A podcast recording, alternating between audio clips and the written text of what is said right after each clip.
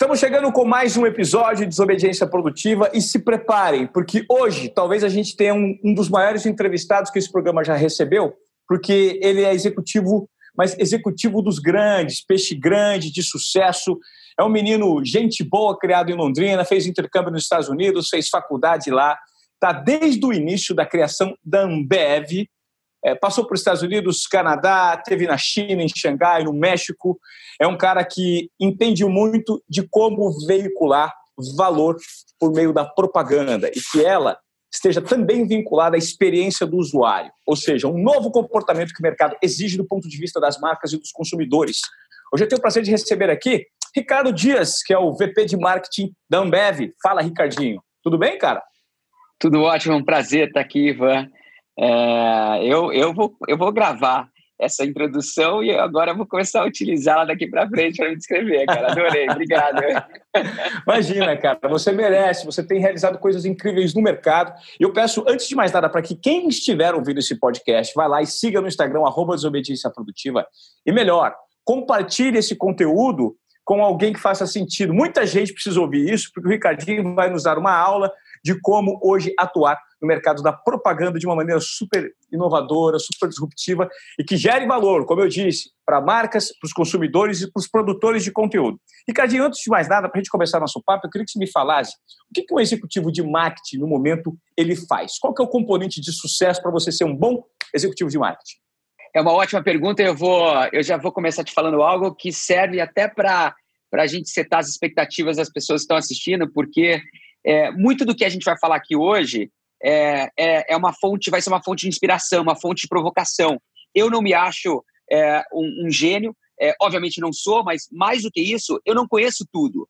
É, então tem muita gente que hoje, com as redes sociais e, e, e com tudo que está acontecendo, com essa, com essa é, quantidade de conteúdo que tem por aí fora, as pessoas tendem a, a, a querer ter resposta para tudo. E hoje, você pode falar duas coisas. A primeira é o seguinte: o profissional de marketing de 2020 que acha que sabe tudo não sabe nada.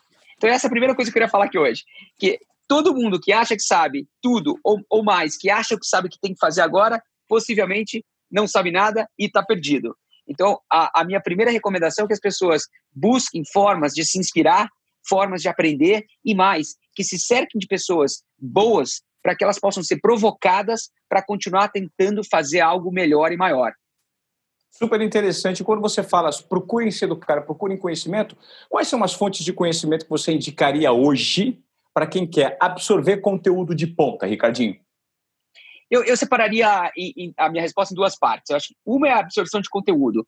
E, e talvez a grande vantagem que essa pandemia trouxe para nós independentemente do teu mercado, foi esse acesso a conteúdo. Então, você tem hoje MIT, Harvard oferecendo é, é, palestra e aulas de graça, você tem uma série de pessoas, é, como eu mesmo, é, que nunca tinha falado de uma forma mais aberta com o público, que agora tem um canal para fazer isso através é, da tua plataforma, obviamente. Ou seja, eu acho que hoje o que não falta é conteúdo.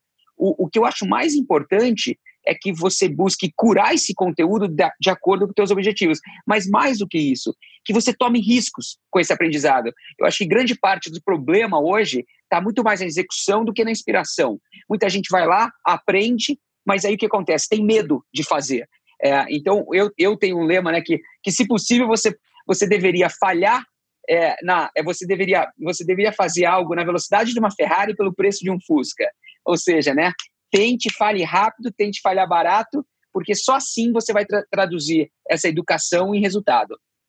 É super interessante que você me fala. Recentemente eu gravei um podcast com o Otaviano Costa e uma pergunta que eu fiz a ele, ele deu exatamente essa resposta e eu também senti isso na pele, porque nós dois somos frutos de uma corporação muito grande em que as engrenagens se mexem com uma certa dificuldade, como um todo, né? Um elefante branco demora para se mexer, porque lá a tentativa de teste e erro, eles não propõem isso com tanta frequência, né? Na TV Globo você precisa de um projeto muito grande para, primeiro, você provar para os executivos que ele faz sentido e depois você conseguir testar. Mas até você testar já se passou muito tempo, já se gastou muito dinheiro.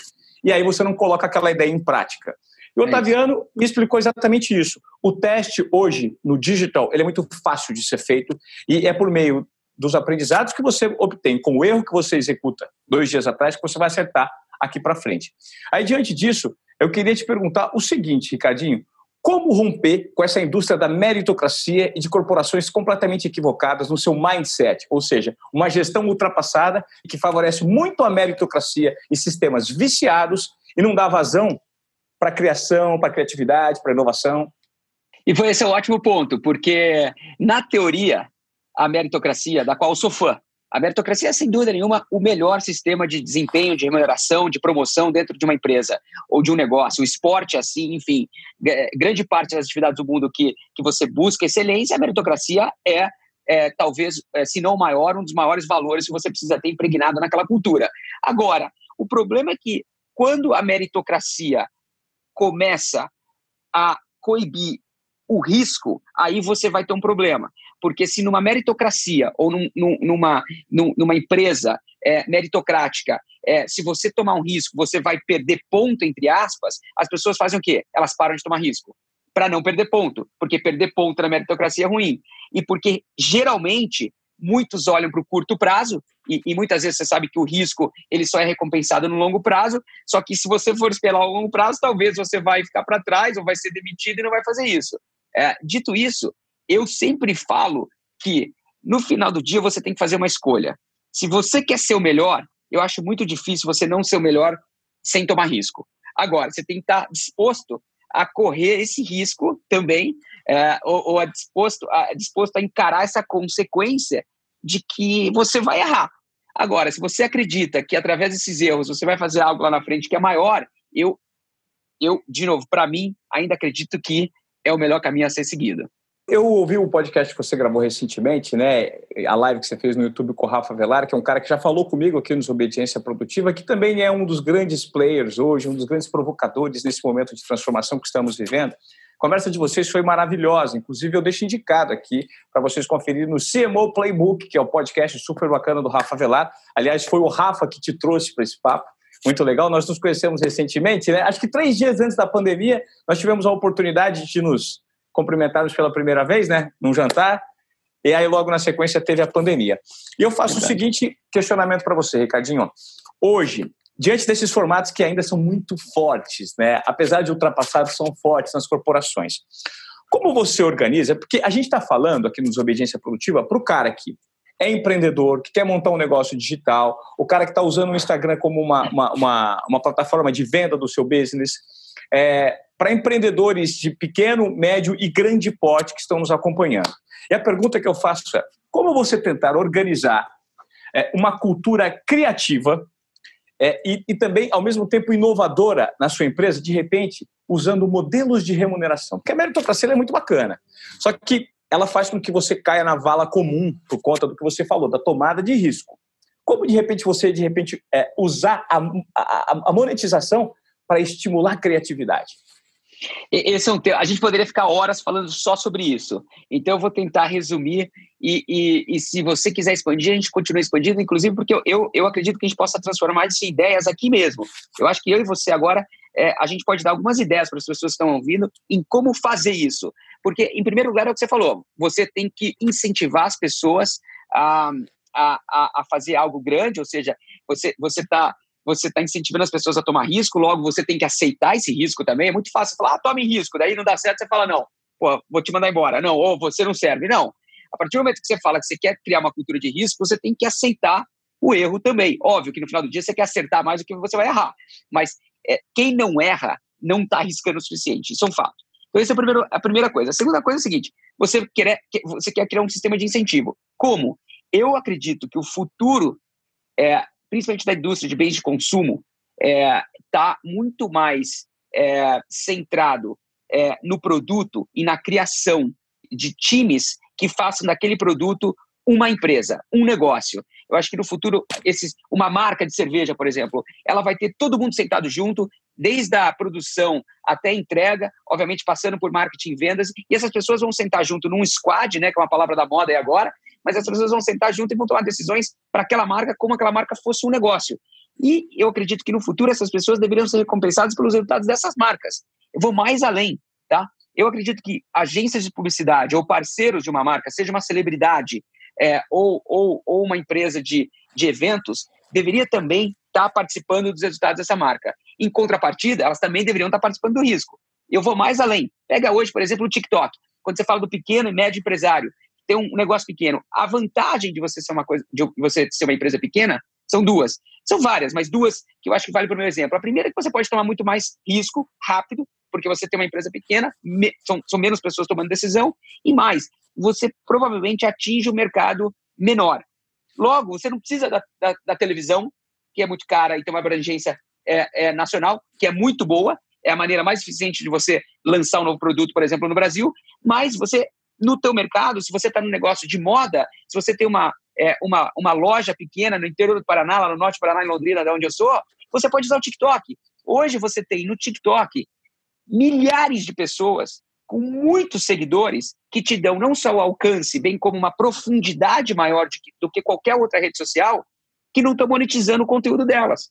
Então, isso já é marketing. Se você abrir a porta para esse criador de conteúdo ou criadora de conteúdo e, e fazer com que ele ou ela sejam parte do seu produto, do seu negócio, eu tenho certeza que vai conseguir, você vai conseguir assim criar um sistema de monetização que essa pessoa vai ganhar com as vendas do produto. É, eu, eu acredito que o futuro de uma celebridade no Brasil, seja ela pequena no TikTok, no TikTok ou grande no Instagram, é se tornar uma plataforma de mídia. É, se transformar numa plataforma de mídia, quando você me vai me aponta esse, esse exemplo, é, me surge na cabeça o, o, Cristiano Ronaldo, que é a figura com mais, é o personagem com mais seguidores, né? É a figura pública com mais seguidores no Instagram. Ele já ganha mais no, no, na rede social do que ele ganha de salário nos eventos. Só pra você ter uma ideia. Então, aí eu fico imaginando, se o Cristiano Ronaldo decidisse por conta própria comprar os direitos de transmissão da próxima Copa do Mundo e da próxima Olimpíada, ele atingiria mais pessoas do que a própria TV Globo. E além ser o dono da, do canal de comunicação, ele, pod ele poderia veicular várias marcas ali dentro com o branded content que é o Cristiano Ronaldo. Faz sentido é ou não faz? Faz total sentido. E esse é o mercado que vai, é, de novo, eu, as pessoas me perguntam sempre, né, se, se qual, qual que quando a gente voltar ao normal, primeiro, isso não existe, não vai voltar ao normal, você vai voltar ao, ao, dia de amanhã. Hoje vai ser um dia, amanhã o outro e assim por diante. Muita gente muita gente está chamando isso de um novo normal, né? Dois, o que, o que, que essa pandemia fez? A pandemia acelerou um monte de tendência que a gente já vê lá na frente, ou que a gente já via que ia acontecer lá na frente, acelerou é, para amanhã. Ou seja, coisas que iam demorar cinco anos vão acontecer em cinco meses ou menos, entendeu? Então, o que você acabou de falar é, sem dúvida nenhuma, a grande evolução da mídia. Por quê? Porque hoje é, um cara como o Cristiano Ronaldo, ele tem na mão dele né, um telefone que é não só um, uma câmera 4K, é também uma central de distribuição para o mundo. Ou seja, é, ele, como dono do IP dele, né, o dono do conteúdo, como você, você mesmo falou, ele consegue produzir, consegue distribuir e, consequentemente, consegue monetizar o conteúdo que é dele sem depender de nenhum intermediário. Quando você fala não depender de nenhum intermediário, Ricardinho, isso revela o tamanho do interesse hoje público pelos bastidores, porque a tecnologia proporcionou uma aproximação entre pessoas. O seu Zé, lá do interior do Brasil, que faz algo interessante, ele vira um sucesso nas redes, por quê? Porque ele é autêntico, ele se comunica com verdade para aquele público específico que vai descobrindo. Isso me remete a um tempo que eu trabalhava em TV e eu sempre tentei fugir do lugar comum quando eu tinha autonomia para criar e para propor conteúdo diferente, o que, que eu percebi fazendo uma cobertura diária dos treinos de futebol, que são um negócio super chato? O jogador todo dia fala naquela tapadeira com o patrocinador, e eu sempre tentava trazer algo diferente para fazer com que minha reportagem fosse a melhor do programa. Então, o que, que eu fazia? Eu tinha ideias para tirar os jogadores do lugar comum. E uma dessas ideias foi criar um quadro chamado Carona do Ivan Moré, que eu pegava os jogadores na saída, implorava lá para os me leva embora para casa. Você tá maluco? Por que para cá? Eu quero bater um papo no carro contigo. Porque de repente no carro eu consigo extrair algo diferente. E uma vez me veio à cabeça, eu fui bater um papo com o Rogério Senna. E o Rogério me dá uma carona e falou assim: ah, o cara falou assim, eu tenho uma dica. O Rogério adora guiar, ele vai te dar uma carona. Pega um carro bom. Eu fui lá na Lamborghini, falei assim, na Avenida Europa, falei assim: escola um carro para mim, cara. Eu falei, cara, por quê? Para você? Eu falei assim, você me empresta esse carro? Quanto custa? Custa 3 milhões de reais. Eu falei, você empresta esse carro pro Rogério Senna dar um rolê? Ele falou assim, pro Rogério? Claro. Quando você quiser, amanhã eu entregar lá no CT. Cheguei no Rogério, falei, Rogério, vamos dar um rolê de Lamborghini, 800 cavalos no autódromo de Interlagos? O cara cresceu olhos e falou assim, não posso, você vai me gravar? Eu falei assim, vou. Estou preocupado com a mensagem que eu vou passar de um cara playboy que acelera uma Lamborghini. Faz o seguinte, me arruma um carrinho velho eu fui no Automóvel Clube, peguei um 1922 e falei assim, Rogério, vamos dar um rolê? Ele falou, vamos. Pegamos a estrada, fomos para Jundiaí. Eu fiz uma reportagem sensacional com ele, mostrando o quê? O Rogério Ceni é bom de braço, cara. O cara sabe mexer em marcha, entende de mecânica. Isso é fugir do lugar comum. Isso é dar vazão à criatividade. Mas eu assumi os riscos. A tomada de risco era minha. Deu errado? Deu.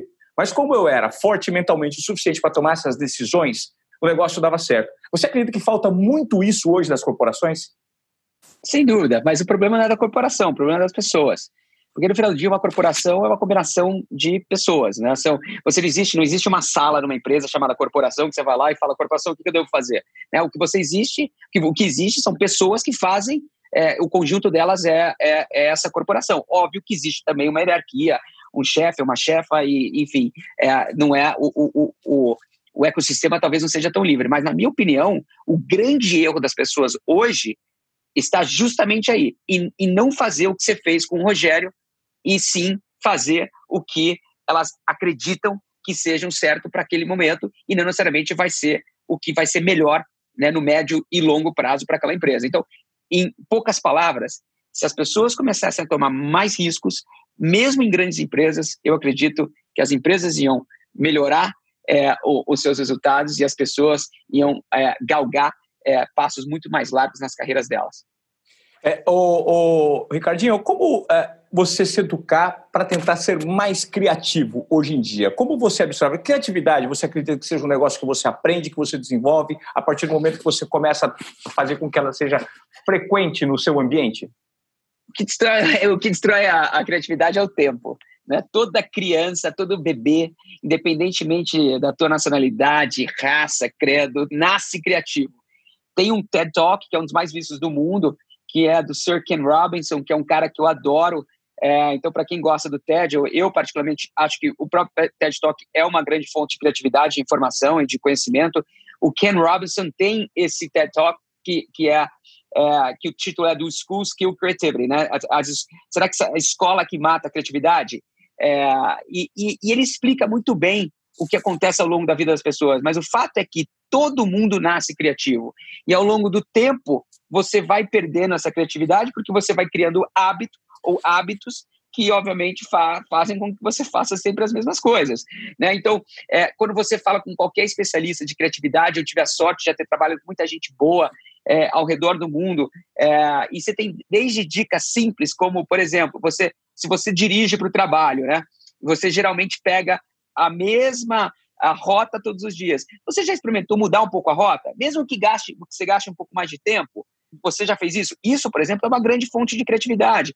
Você já já, já tentou uma vez por semana dedicar uma hora da sua semana, que é pouco numa semana né, de 40, 50 horas trabalhadas, para você fazer, mesmo dentro da empresa. Mesmo muita gente tem esse problema, né? Que ela, ela chega na empresa, chega no trabalho, tem que fazer tudo na hora. Não, talvez você possa pegar meia hora do seu dia e tentar fazer algo novo, conhecer uma área nova, conversar com alguém de outro departamento que você nunca conversou. Então, a criatividade, na verdade, na minha opinião, ela é feita de, de uma série de atos que são muito simples, mas você tem que estar aberto a receber esses estímulos que estão por todos os lados e com isso tentar transformar tudo isso em, em algo criativo, seja uma, uma campanha publicitária, um novo produto ou até mesmo uma solução para o chão de fábrica. Ricardo, eu fico imaginando que você, é, diante do orçamento que você administra, você deve ter uma complexidade, uma, uma, uma variedade de cardápio para alocar o seu dinheiro de mídia muito grande, né? Como você, quais são os critérios que você adota hoje em dia para colocar o dinheiro de uma forma mais assertiva? E quais são as métricas que você usa? Em primeiro lugar, se eu tivesse que dar uma dica geral para qualquer pessoa, independentemente do tamanho do teu orçamento de mídia, a primeira regra que eu mesmo não consigo fazer bem feito, é, ou seja, eu, eu não sou, estou longe de ser perfeito, é, mas a primeira, mas o que eu busco em primeiro lugar, é que eu acho que todo mundo deveria buscar, falando de mídia em específico, é buscar atenção. Então, independentemente do teu negócio, do teu produto, as pessoas, os teus consumidores, eles e elas estão consumindo, consumindo mídia aonde? Então, por exemplo, sei lá, eu vendo roupa para criança. É, provavelmente, é, grande parte do teu público, se for crianças, está no TikTok. Se forem mães, que estejam tomando essas decisões de compra, talvez estejam no Facebook e assim por diante. Então, a primeira, e aqui de novo, eu não tenho preferência por uma plataforma ou outra. Eu não sou fã do TikTok versus o Facebook, ou eu não sou fã da Globo versus o Google. Não é isso o meu ponto. Meu ponto é veja onde está a sua audiência e onde eles estão consumindo essa mídia. Aí tenta pegar cada real do seu orçamento de mídia, seja ele um real ou um bilhão, e aloque de acordo com a atenção do consumidor. Então, por exemplo, hoje no Brasil, de uma forma geral, o consumidor já passa metade do tempo no, no tradicional e metade do tempo no digital. Então, aí você já tem uma boa ideia de onde você vai começar colocando seu dinheiro. E assim por diante. Então, eu, de novo, a vantagem de você ter tantas opções de mídia hoje é justamente essa. Você pode fazer um planejamento muito mais adequado para transformar todo esse investimento em resultado no final do dia. Dá um exemplo disso para a gente que você tem aplicado na prática recentemente que gerou muito resultado, por exemplo. Pega as lives que estão acontecendo agora. A, a, a live, é, o fenômeno das lives, só para você ter uma ideia, das, das 10 maiores lives de música no mundo, sete são, sete do, Brasil. Brasil. E, as, e essas sete aconteceram agora, nos últimos três meses. Até então, é, é, é, os números eram muito menores. O que, que aconteceu? O pessoal em casa, não pode sair, a live se tornou é, além de um grande conteúdo no, na, na, própria televisão, porque uma coisa que também muita gente, a, as pessoas acham que está todo mundo assistindo a live no celular ou no computador. Não. É, o último número que eu vi, 25% das lives estavam consumi sendo consumidas na televisão, porque era, era uma Smart TV, ou a televisão já estava conectada à internet, ou você está jogando né, o sinal do seu celular para a televisão e assim por diante. Mas a live é um, é um, é um bom exemplo. No, no Brasil, nos últimos dois meses, talvez três meses, é, a live foi, sem dúvida nenhuma, um grande investimento de mídia. E, e mais do que o investimento porque você tinha atenção dos consumidores, você tinha também uma forma de fazer a sua publicidade diferente da televisão. Você poderia introduzir um QR Code, você poderia, poderia linkar esse QR Code a, a, uma, a, uma, a uma promoção, você podia fazer uma série de coisas. Mas muita gente também me pergunta, mas e a televisão? Ela, ela é ruim? Ela está obsoleta? Não, eu sempre brinco com as pessoas que se eu pudesse comprar um espaço de mídia somente no mundo, sabe o que eu compraria? O comercial de televisão no Super Bowl. Porque esse, esse, esse comercial de televisão, ele é o mais valioso do mundo. Por quê? Porque assistir o comercial faz parte do esporte. Então, de, novo, depende do momento, depende da ocasião, e você tem que seguir sempre a atenção. Eu tenho uma regra básica: siga a atenção. Se você conseguir capturar a atenção da pessoa, tente fazer com que ela seja entretida e não interrompida. Se você seguir esses dois é, mantras que eu tenho, eu acredito que essa chance de sucesso vai ser maior. Perfeito, cara. Ela precisa ser entretida, não interrompida. Até mesmo porque o grande desafio da marca hoje é você se comunicar sem interromper. E talvez, talvez, é, talvez não, certamente um dos grandes exemplos disso foi recentemente o documentário do Michael Jordan, né, o arremesso final, The Last Dance. Foi sensacional, porque quando você pega o, o, o documentário, que o tempo inteiro, bastidores, situações que a gente nunca viu e que geram curiosidade, que geram entendimento, qual que é a marca que a gente, na, na hora, vem na cabeça? A Nike, não é mesmo? Sem dúvida. É uma maneira super assertiva. Só que, Ricardinho, quando a gente pega por exemplo, se não me engano, o Chicago Bulls aumentou 5 mil por cento de vendas. É... é, tem um monte de dados. Todo mundo saiu ganhando aí. Todo mundo que estava lá saiu ganhando. Isso é um fato. A NBA é. ganhou, a Nike ganhou, né? o Bulls ganhou, todo mundo ganhou. Exatamente. E aí, eu vou fazer uma analogia para o nosso mercado. Em 2013, na véspera da Copa do Mundo do Brasil, eu cheguei e bati um papo com o Neymar pai. Falei, Neymar, vamos pegar o seu filho, tem um ano, vamos colocar uma câmera atrás dele e vamos, na época eu apresentava o Esporte Espetacular. Vamos fazer um especial que a gente exibe um mês antes da Copa do Mundo, um negócio maravilhoso de bastidores. Os caras não entendem. Por quê? Não, porque eles não. Ah. E, e, deixa eu te ouvir só por um segundo, cara, porque você acabou de me falar um negócio que aconteceu semana passada comigo. O ah. Adam Silver, que é o commissioner, é o presidente da NBA. Olha só que, que legal a postura da NBA.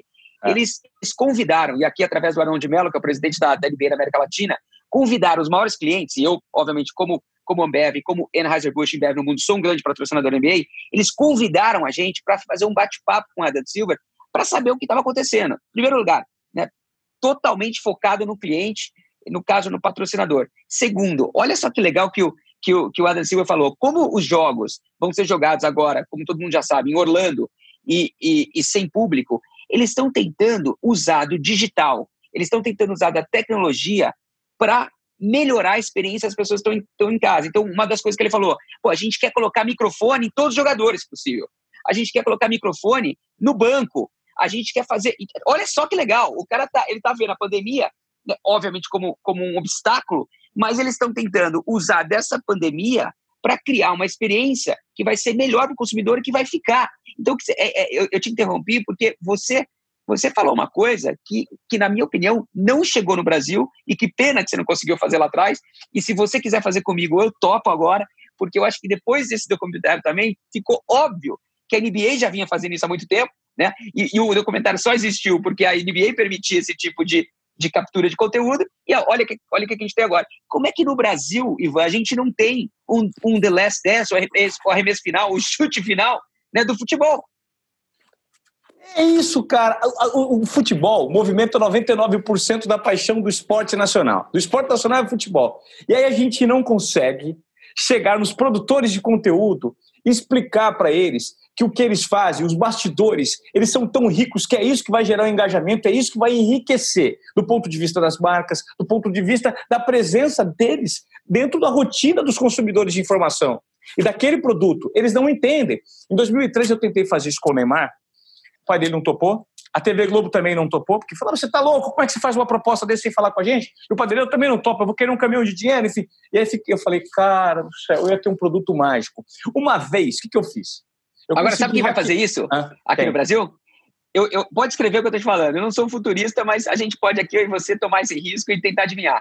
Aqui no Brasil, quem vai fazer isso vai ser ou o Flamengo ou o Facebook. O que, que eu estou querendo dizer com isso? Pode ser o Flamengo, pode ser o Corinthians, pode ser qualquer outro time, mas aqui no Brasil, quem vai fazer o que você acabou de falar vai ser o time de futebol. E eu tenho certeza que um time como o Flamengo, por exemplo, que pensa grande, que tem um grande elenco, é, é, que, que tem a, a capacidade de produzir esse conteúdo, já se atentou a isso, com certeza vai lançar o canal deles, já existe, já existe o canal deles no YouTube, mas com certeza é o que eles devem estar pensando agora, no, no momento que a gente está tendo essa discussão aqui, eles estão lá certamente discutindo como é que eles vão criar, porque está no contrato, inclusive dos jogadores, que eles têm direito à utilização dessa imagem. É, quando quando o, o, o Gabigol termina termina a partida, o, o, o Flamengo pode utilizar aquela, aquele, aquele momento para entrevistá-lo, enfim, para fazer um monte de coisa ali, através do sócio torcedor também eles têm uma plataforma gigante. Ou o que vai acontecer é, é que o Facebook vai oferecer uma quantidade gigantesca de dinheiro, de dinheiro para um, um, um clube e vai fazer isso. Como a Amazon já começou a fazer com a NFL nos Estados Unidos e assim por diante. Então, isso vai acontecer. Por quê? Porque o consumidor está pedindo. Então, a gente, felizmente, Ivan, a gente tem hoje um consumidor que dá as cartas. Sim, o consumidor das cartas, e você consegue, por meio das métricas do consumidor, chegar lá e disruptar por meio do assessor de imprensa, que às vezes tem um mindset atrasado, do gestor do clube que não entende o que a gente está falando. Aí você fala, gente, é o que o povo quer ver. E isso vai trazer um caminhão de dinheiro para vocês. Aí os caras se convencem por conta das métricas. O que eu estava te dizendo é que uma vez eu hackeei, eu hackeei por meio de uma frequência de microfone de lapela com o meu operador da equipe, um bate-papo entre Ana Paula Oliveira, que estava apitando um jogo, junto com o quarto árbitro. Cara, ele estava puto é, batendo boca com ela, porque aconteceu. E aí ele falou assim, cara, ela só pode estar hoje naqueles dias, pode estar menstruada. E eu captando todo o papo, cara. Ou seja, você quer algo mais interessante do que um papo de bastidor entre juízes, árbitros de futebol que não estão se dando bem e eu captando tudo aqui? Ou seja, eu sempre tive essas ideias de mostrar o que o povo não vê. Uma vez eu fiz uma carona com o Neymar e a gente estava passeando lá pro, no, no, no, na Praia Grande, numa rota pré-estabelecida, eu e ele conversando no carro. Aí o segurança, os dois carros de segurança atrás, eu falei assim, agora você vira aqui. Ele falou assim, não, o segurança não está deixando. Eu falei assim, não, vira. Não, vira, cara. Não, não vou, por favor, estou te pedindo para virar. Agora vamos descer nesse bar, vamos tomar uma Coca-Cola, vamos tomar uma água. Nós paramos do bar, cara. Virou um formigueiro no bar. E isso que é o legal. E aí eu mostrei toda essa relação. Sabe o que ficou na cabeça das pessoas que assistiram 10 minutos de reportagem? Não foi o que ele acha do Messi, não foi da relação com a Bruna Marquezine, foi o momento em que o Neymar parou, desceu e virou ser humano. Pegou as pessoas de surpresa num boteco de Ponta de Vila da Praia Grande. Você está entendendo? E Não, ele, total. ele se humanizou. Cara, todo mundo falou, cara, isso traz verdade. Isso traz é verdade. Isso. Que pena que a gente não tinha, porque esse juiz que fez esse comentário deveria, ser, deveria ter sido demitido. Porque Sim. é um comentário completamente incoerente. Né, Mas tomou um gancho. Tomou um gancho. E, que bom. E que bom, porque eu, eu acho que uma coisa que as pessoas é, que, que as pessoas vêm me perguntando muito, eu acho que vai certamente já vinha acontecendo, mas o Covid, o Covid-19, a pandemia acelerou, é a verdade por trás dos produtos. Claro. E por trás das pessoas. Nesse caso, o Neymar é um produto, é uma marca. certo? E eu acho que o digital daqui para frente, Ivan, vai ser mais real. As pessoas estão cansadas de ficar vendo aquele mundo perfeito, porque todo mundo sabe que aquele mundo não existe. É, e eu acredito que você acabou de falar, seja digital ou não, se você conseguir trazer a verdade para as pessoas, sendo você um jogador ou uma jogadora ou um produto, você tende a ser muito mais valorizado pelo seu público muito, muito mais valorizado pelo seu público. Eu ia falar alguma coisa agora que eu esqueci, porque é, é gostoso conversar com você, que a gente vai pensando tanta possibilidade, né? Tantas situações que você vê que dá para você espelhar um determinado cenário. Não, por, por exemplo, você estava falando do lance dessa, cara, e, e, olha que maluquice, né?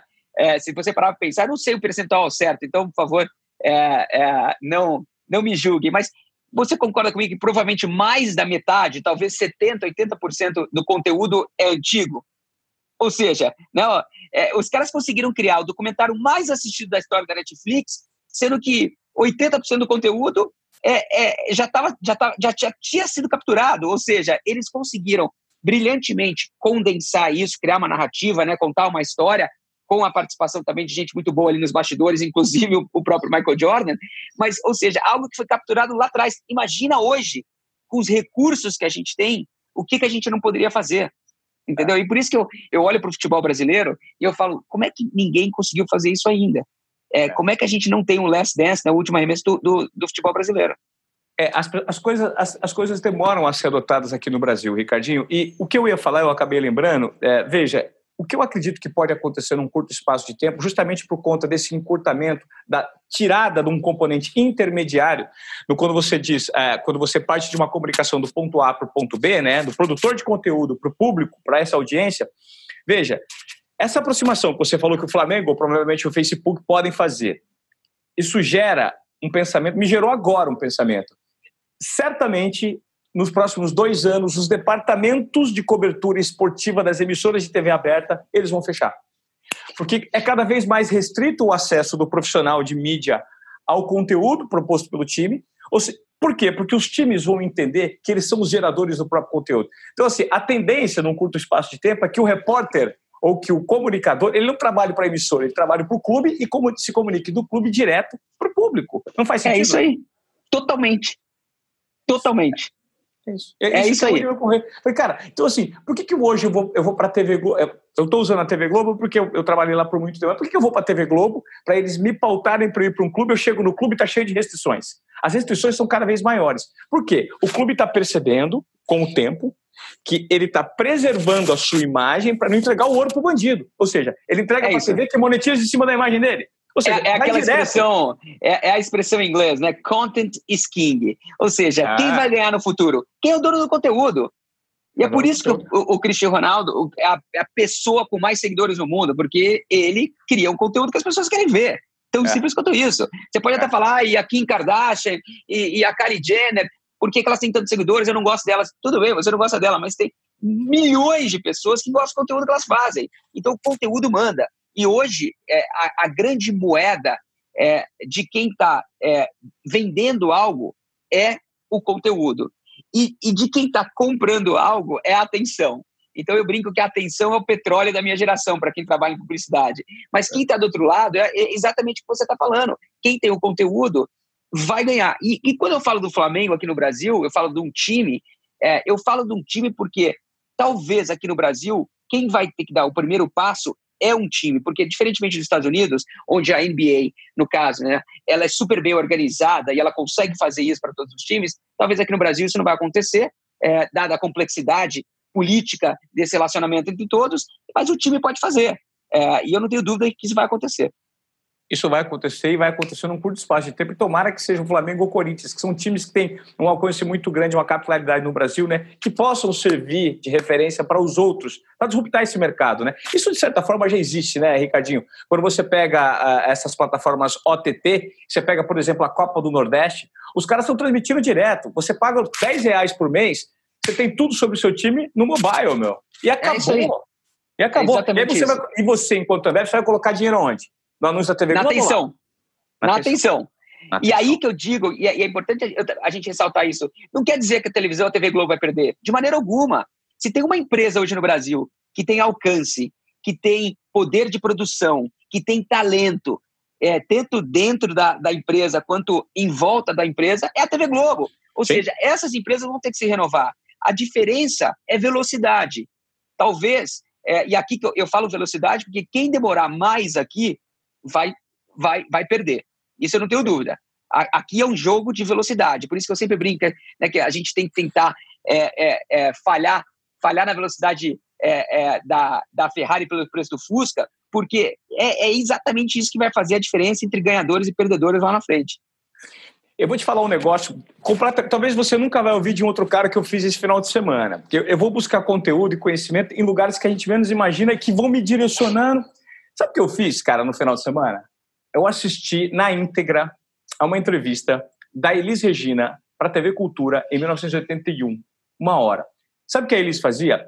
ela batia exatamente nas gravadoras. Era no momento de ditadura que ela não podia é, é, é, revelar o que pensava, né? Mas ela estourou logo na sequência, alguns dias depois da entrevista, ela morreu. A Elis criticava o poder das gravadoras, que tinha direito de veto sobre as canções escolhidas pelos artistas. Por quê? Porque 90% do que se arrecadava ficava com a gravadora. Que é basicamente essa mesma disrupção que estamos tendo nos dias de hoje. Concorda? Adoro os produtores, de, os, os produtores de conteúdo, eles estão deixando de ser vítima das plataformas e principalmente dos intermediários. Faz sentido, Ricardinho? Totalmente. Eu adoro essa analogia da, das gravadoras, porque eu aprendi muito com o Luiz Caloinho, que é uma figura importantíssima nesse meio aqui no Brasil, e ele me ensinou muito, e eu, na verdade, uso essa analogia das gravadoras dentro da própria Ambev. Eu falo, a gente não pode se tornar uma gravadora, como uma Globo. É, a, a, a Globo e a Ambev vão sofrer do mesmo mal. Entretanto, elas têm, como, como mais do que qualquer outra empresa, uma grande oportunidade em frente, em frente delas. O, o, o exemplo da gravadora é brilhante, porque o que aconteceu lá atrás? As gravadoras lutaram contra digitalização da música, né? Quando nasceu o, o, os primeiros é, os primeiros serviços de, é, de, de você comprar ou de você fazer o download da música é, online antes, né? Até que era de graça, por isso que deu esse pau todo. Mas assim, as gravadoras lutaram por anos porque elas tinham no CD a tua grande fonte de renda. E hoje o que está acontecendo? As gravadoras nunca ganharam tanto dinheiro. Estão quase chegando na época áurea, seguramente vão ganhar mais dinheiro, porque elas abraçaram esse movimento, os artistas abraçaram esse movimento, e você pode ver que os artistas que abraçaram antes tiveram uma vantagem, né, saíram na frente, largaram na frente, ganharam mais com isso, e é exatamente isso que está acontecendo no mundo dos negócios hoje, é exatamente isso que está acontecendo no conteúdo hoje. Então, essa analogia da, do mundo das gravadoras para o mundo de hoje com relação ao conteúdo é perfeita e a mesma coisa vai acontecer, não tenho dúvida. Perfeito. É, um dado é que na época as gravadoras é, não repassavam os direitos autorais, né? A partir do momento que eles começaram a entender que tem que ser o ganha-ganha, ou seja, não adianta você querer estar bem no mercado sem gerar um valor, né, que faça sentido para aquele que está produzindo, ou seja, está viabilizando o seu negócio, você não vai se manter no mercado, né? É, é muito isso. louco.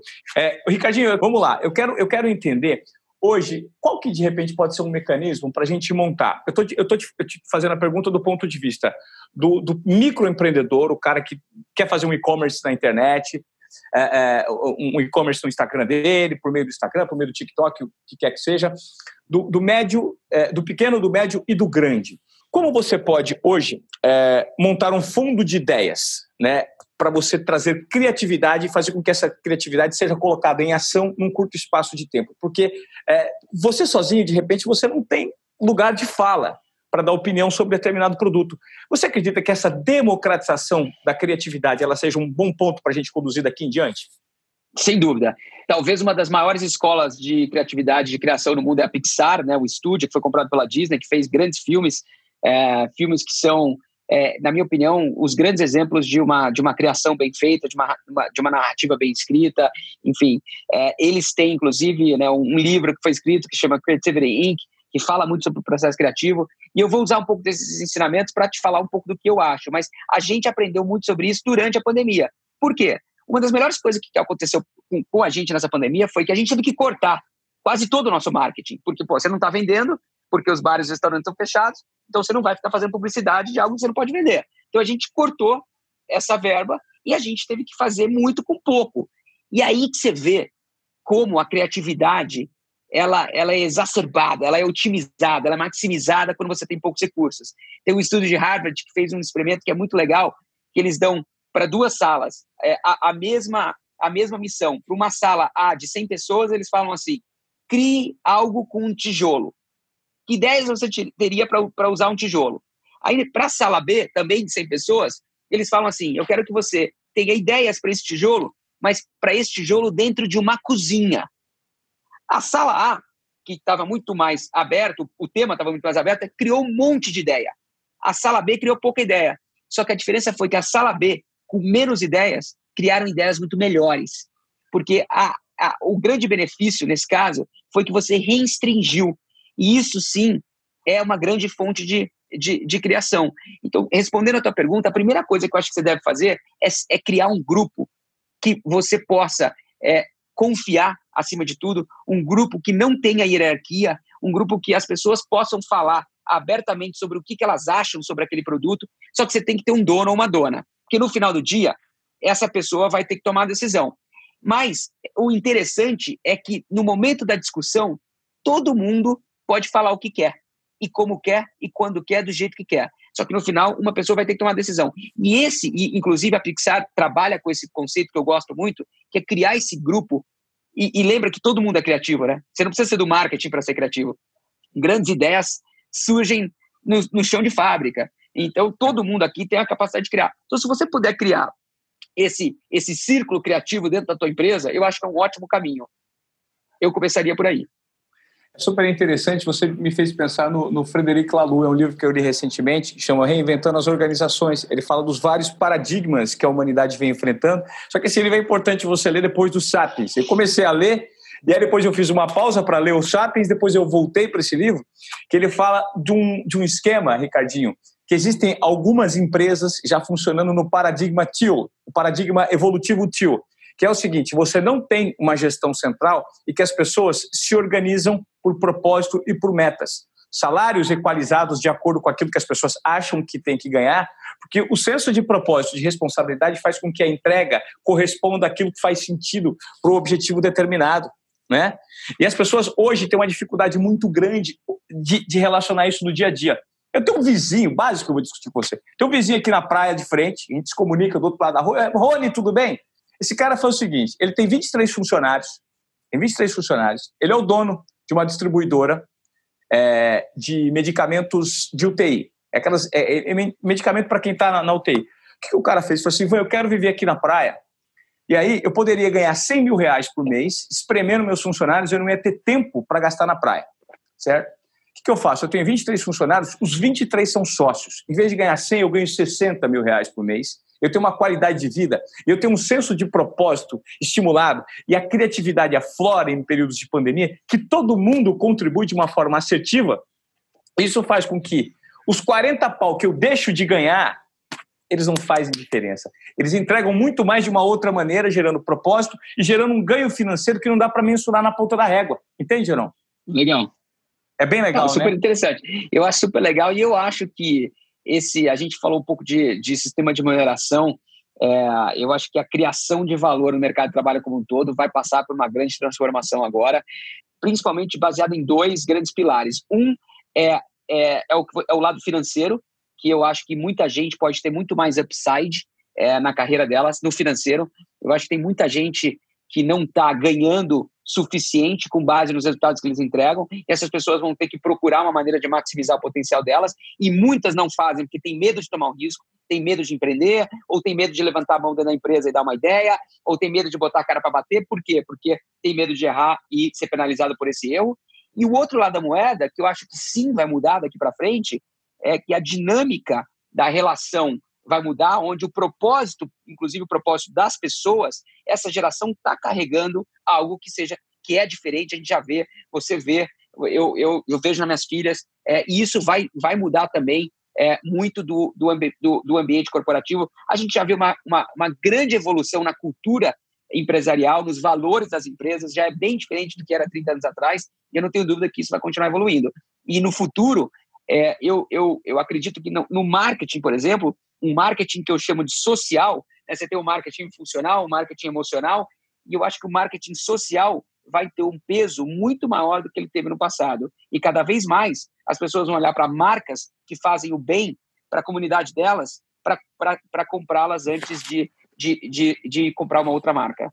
É, mas eu acho que isso, já, isso, isso, não faz, isso ainda não faz muito parte do dia a dia do brasileiro. Mas das grandes corporações na Europa, o, o europeu, que ele é muito mais politizado e tem um posicionamento crítico muito. O nível educacional é um pouco, pouco não, ele é infinitamente maior que o brasileiro. Ele já tem esse tipo de posicionamento, né, Ricardinho? Eu creio que as grandes corporações, pelo menos aqui no Brasil, aquelas que estão conectadas né, com o mundo, elas já, elas já fazem esse tipo de coisa, né? o marketing social. Eu, eu, sei porque, por exemplo, o Edu Lira, o Edu, você conhece o Edu Lira do Gerando Falcões, claro. inclusive ele estava lá presente.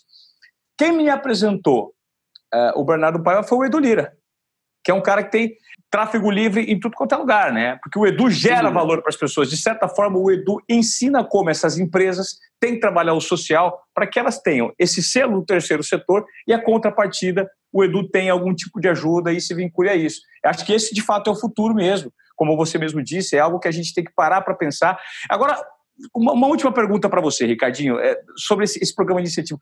Como, de repente, as pessoas podem fomentar esse departamento de, de campanha de incentivos, essa cultura do incentivo dentro de uma empresa uma, que é gerida ainda de um, um, formato meio atrasado? É difícil, cara, você romper com esse é, mindset? É, é, é muito difícil, mas eu é, eu acho que tem algumas coisas básicas que um gestor ou uma gestora pode fazer no, no, nos seus respectivos times, que é dar autonomia e eliminar a burocracia. Então, se você dá autonomias para as pessoas, você elimina um, ao máximo a burocracia. Óbvio que você sempre vai ter um pouco, um pouco dessa carga administrativa. Eu, você já vai ver um comportamento diferente nas pessoas. Mas eu, Ivan, e não é uma recomendação que eu faço para todos, obviamente, é, mas é uma recomendação que funciona comigo, e, e funciona é, no, na minha posição hoje, quando alguém tem uma ideia muito boa, eu, eu pergunto para as pessoas, eu pergunto para o Ivan, Ivan, você sairia da Ambev, você sairia da, dessa empresa para ir fazer isso? Você tomaria esse risco? E se a pessoa falar sim, eu estou com um projeto agora, é, que infelizmente não posso abrir os detalhes aqui, mas que eu combinei no começo desse projeto com as pessoas do meu time, que para a gente ir para frente com esse projeto, elas vão ter que pedir demissão, e vão ter que sair e vão ter que montar essa empresa. Eu acho que a empresa que acreditar nisso e aceitar isso, aí ela vai ter opções. Porque, em primeiro lugar, você pode oferecer mais para as pessoas ficarem e, quem sabe, fazer esse projeto dentro de casa, ou não, deixa elas saírem e contrata esse projeto dessas pessoas, ou compre essa empresa. Mas eu, isso talvez é a grande mudança, Ivan, do mundo corporativo de hoje de 20, 30 anos atrás. É, lá, e se bem que lá atrás, é, você pega é, é grandes é, brasileiros que eu, que eu admiro, o próprio Jorge Paulo Lema, o Marcel Teles, o, o Beto Sicupira, eles tomaram riscos gigantes. Se você ler um pouco né, dos livros que já foram publicados a respeito dos riscos que eles tomaram, eu tenho certeza que grande parte daqueles riscos que eles tomaram lá atrás, as pessoas não tomariam hoje é que hoje mudou um pouco o risco, né? Antigamente o risco, eles tomaram riscos diferentes dos de hoje, mas independentemente do tipo de risco, eles tomaram riscos. E, e é isso que eu pergunto para as pessoas que trabalham comigo. Então, nesse projeto que a gente está fazendo, por exemplo, eu falei que a gente só vai colocar o projeto em pé, ou de pé, vai tirar do papel, quando as pessoas pedirem demissão. Ricardinho, quando você me fala um negócio desse, o meu sonho, meu sonho agora, parando para pensar, o meu sonho era ter tido você como gestor no meu departamento 7, 8, 10 anos atrás. Sabe por quê? pelo seguinte: a partir do momento que eu deixei de concordar com as regras pré-estabelecidas e que eu vi que quanto mais o tempo passava, mais eu olhava para o lado e mais eu via gente travada pela burocracia e pelo formato hierárquico engessado, de consolidação de poder na mão de um ou dois, que de demoraram para chegar lá, mas quando chegaram lá, viram que aquele negócio, igual o Smeagol do Senhor dos Anéis, né? Ah, o anel. Sabe aquela coisa que te inebria, que você não consegue enxergar nada. Então, assim, estou no topo, tenho controle, agora são as minhas regras. Você ignora todo mundo que vem com inovação, com vontade de trabalhar por propósito. Você ignora, porque o mais importante é a concentração de poder. Depois de 20 anos, eu saí. E quando eu saí, eu rompi e recebi convite da emissora B, da emissora C, da emissora D. E falei, eu não quero. Eu quero romper, eu quero propor outro tipo de conteúdo, porque eu quero, eu quero desaprender para aprender algo novo, até mesmo porque eu faço está muito viciado, eu enxergo por meio de uma bolha. Quero romper com isso. Beleza. Caí fora. Sabe o que aconteceu? Quando eu estou gravando o podcast, as pessoas inteligentes, interessantes, as, as poucas cabeças que tinham lá que eu queria sugar, o antigo empregador impede de vir porque me trata como concorrente. Dá para acreditar nisso, irmão? É, não, eu estou fazendo, de certa forma, um desabafo, mas olha o formato do mindset. Ou seja, você pega alguém que sempre tentou desconstruir a maneira como ele desconstrói, saindo fora da hierarquia, pulando fora de alguns gargalos que existem lá dentro para entregar mais do que esperado, por isso a desobediência produtiva, É desobediência, mas produtiva. E aí você pega e tem que bater, dar murro em ponta de faca. Cara, não dá para entender esse mercado corporativo. Por isso que quando você, eu compartilho essas ideias contigo, e esse tipo de pensamento, que é exatamente o que eu queria ter um gestor. Eu falo assim, Van, pede as contas que eu te apoio fora, meu. Que você pode virar um prestador de serviço seguindo as suas regras e o seu senso de propósito fora. Não faz sentido. Mas, Ivan, o que você está falando é, na minha opinião, talvez o melhor conselho que a gente vai deixar para as pessoas que estão escutando esse podcast aqui hoje, que é buscar também pessoas em cima de você e ao lado de você, e embaixo de você, que, que te deixem tomar esses riscos. Principalmente falando de chefes ou de superiores hierárquicos, eu acho que se você está hoje numa situação onde você não sente que você pode tomar risco para fazer algo maior e melhor, você está no lugar errado. E essa pessoa tem que sair daí. Óbvio que isso vai ter consequências, sejam financeiras ou qualquer ou sociais, enfim, mas se você hoje se considera uma pessoa de talento, independentemente da tua área, e você está numa cultura que você já sente que seu talento não vai poder ser traduzido em resultado, você está no lugar errado. Perfeito. É exatamente sobre isso. Uma vez eu escrevi uma frase, porque tá isso também é uma faca de dois gumes. Eu vou compartilhar com você, porque o que acontece? Eu postei isso, cara. Minha mulher me matou, eu tive que apagar. Porque é o que eu acredito. Porque, querendo ou não, eu dependia do quê? Eu dependia das marcas, porque as marcas me contratam para fazer palestra, naquele antigo normal. Hoje eu já estou claro. vislumbrando, a pandemia já me gerou um, um outro insight, que talvez seja um insight, é o meu plano F, tá? o plano A, o B, o C, o D, o E, o F, desde que faz um ano que eu me, eu me desconectei de TV, e o plano F, ele talvez seja o melhor. E essa é a graça da coisa. Mas olha a minha postagem que eu cheguei a pagar, e as mar marcas, atenção, me deu um desconto, em que eu estou conversando com o Carlos Ruptivo. Minha fala foi o seguinte: se você discorda do que está sendo feito na empresa e acredita que você pode fazer melhor do que as pessoas ao seu redor, faça. O máximo que pode acontecer é você perder o emprego mas nunca a sua essência. Desobediência produtiva. Esse post durou 15 segundos. mas ele é a acepção do que eu penso, cara. É isso aí. Não é verdade? É isso aí. É isso. Ricardinho, agora para a gente finalizar, eu só quero dar uma esmiuçada, porque você é uma figura tão interessante do ponto de vista das ideias. Eu queria só esmiuçar o pessoal. Você está com 42 anos, você estudou esse tempo todo fora. O que, você consome hoje em dia? Você trabalhou fora. O que, que você consome? Como você leva a sua vida, cara? Cara, no pouco tempo que eu tenho, na é. verdade, o que, eu, o que eu mais gosto de consumir é, são pessoas. É, eu, eu, eu, e é por isso que essa pandemia está sendo difícil para mim e a tecnologia, felizmente, preencheu essa lacuna na minha vida. Porque o que eu mais gosto de fazer é isso: é de falar, é de escutar, é de aprender, é de discutir, trocar ideia, provocar. É, é, é discórdia é um negócio que faz muito bem, obviamente, no meu, no meu trabalho também. A discórdia é uma grande fonte de criatividade. Então, o que eu tento sempre, e as pessoas que me conhecem sabem, eu sou um cara que eu estou sempre aberto a conexões com outras pessoas sejam elas quem for. Tanto é que é, eu sempre respondo todas as mensagens que me mandam, é, eu sempre atendo todos os, todos os telefonemas, eu sempre, eu nunca deixei na minha carreira inteira de responder um e-mail para alguém. É, talvez esse e-mail não levou, a, não, não, não foi traduzido no projeto, mas é, eu, eu, se tem uma coisa que eu faço e que eu gosto de fazer e que eu acredito que seja é, que faça é, que faça bem para mim, para o meu propósito e para o meu negócio, é, é me conectar com pessoas. É, eu acho que é por meio das pessoas. Nós, é, não adianta você ter mestrado e doutorado e não cumprimentar o porteiro, né? Porque de repente até mesmo o porteiro pode te ensinar algo que a gente está procurando a solução e a resposta está do teu é lado, está meio palmo do teu nariz e você não enxerga, né? Eu, eu brinco que quando eu cheguei no Brasil, faz um ano e meio que eu retornei, e, e nos primeiros meses a gente, tava, a gente alugou um Airbnb, eu não tinha carro, eu pegava muito Uber para para ir para o trabalho. A gente estava se restabelecendo aqui no Brasil, a gente ficou quase 15 anos fora, então eu estava né, ajeitando a minha vida aqui. Eu, eu, eu sempre brincava que, eu, que, que, a minha maior fonte de insights para campanhas publicitárias eram os motoristas de táxi e Uber, porque é, é, é dali que eu tirava a informação que eu precisava no dia a dia para ser mais criativo. É isso. Ricardinho, gratidão pela sua participação aqui. Foi maravilhoso compartilhar Prazer. esse tempo com você. Eu vou pedir para você que curtiu esse papo, vá no desobediência, arroba desobediência produtiva no Instagram, entre no Close Friends e compartilhe esse podcast com quem quer que seja, com alguém que você vai entender, vai gerar um valor imenso para as pessoas.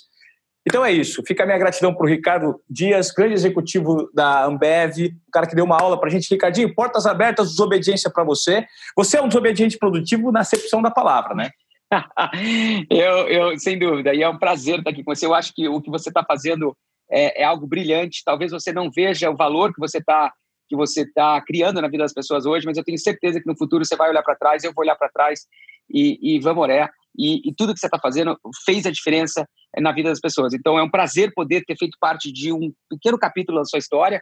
Eu sou um grande fã é, e que bom que, que, que, talvez esse é o lado positivo é, dessa é, desse isolamento que a gente está tá vivendo. A gente se conectou, talvez nas nossas rotinas é, a gente não teria se conectado. É uma coisa que eu falo para as pessoas, como eu acredito muito nisso, as pessoas, as pessoas me perguntam, mas como é que você faz isso? Você tem que ter tempo para fazer isso. Então, uma recomendação que eu faço para as pessoas é, é, é, depois que você voltar o, o seu escritório, voltar a sua rotina, por mais anormal que ela seja, porque eu não sei exatamente qual rotina vai ser, continue dedicando tempo para escutar as pessoas, para aprender com as outras pessoas. Busque esse tipo de. É, quantas vezes no meio de uma semana você liga para alguém que não tem nada a ver com o teu negócio e bate um papo com ela? Então, eu, eu, eu recomendo que todos façam isso é, e, e, vai ser um prazer continuar colaborando e contribuindo também com, com você. E quando você tiver ideia, me liga. Se, se, se, a gente não teve a chance de trabalhar junto lá no passado, a gente vai poder trabalhar junto no futuro, não é. tenho dúvida. Eu, eu também, tá, meu, minha, meu canal está aberto lá no LinkedIn, quem quiser me, me procurar, me busca lá. Eu sempre estou publicando bastante coisa lá, estou conversando com as pessoas lá, então fique à vontade também é, para me contactar. Tá bom. O seu, no seu, o seu, o seu, você quer deixar seu Instagram, alguma mídia para a gente te acompanhar? O LinkedIn? LinkedIn, é, Rei Ricardo, Rei, H-E-Y Ricardo. Show, sensacional, Ricardinho. Acho que foi demais. Obrigado pelo seu tempo. E esse é o primeiro, hein, cara? A gente vai conversar sobre mais coisas, porque nesse mundo em transformação é sempre, é sempre interessante gerar insights, né? Nas pessoas, provocações. Eu acho que a gente conseguiu fazer legal isso nesse tempo. Obrigado, irmão. Valeu, satisfação, viu? Muito obrigado, Ivan. Fique bem aí e melhoras no joelho.